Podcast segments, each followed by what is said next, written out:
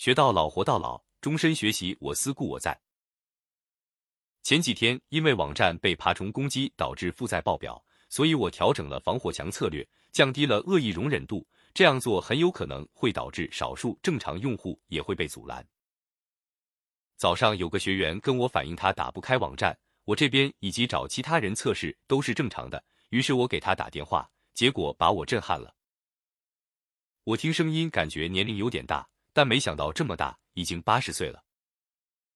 老人家辽宁人，工科大学毕业，退休后搞了一个小食品厂，坚持二十年了，养着好几十号人，这岁数了还自己学习，自己做网站、做推广、竞价排名什么的都很熟悉，真的给我震撼到了，让我自惭形秽。我才四十多岁，遇到问题都觉得闹心，人家八十岁了还在学习，难度肯定是可以想象的。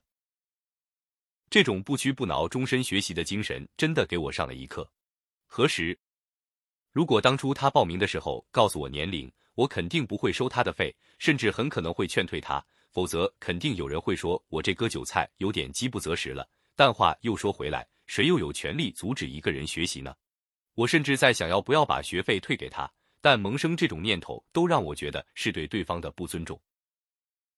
我也曾经想过，如果我到了七老八十会是什么样子，会干什么？可以肯定的是，我肯定不会闲下来。我一定会做点什么，即使不为了赚钱，仅仅是出于兴趣爱好，保持思考和创造是生命存在的证明。正如那句话所说：“我思故我在。”希望我自己到了八十岁也能保持这种状态，活到老学到老。最重要的是无所畏惧。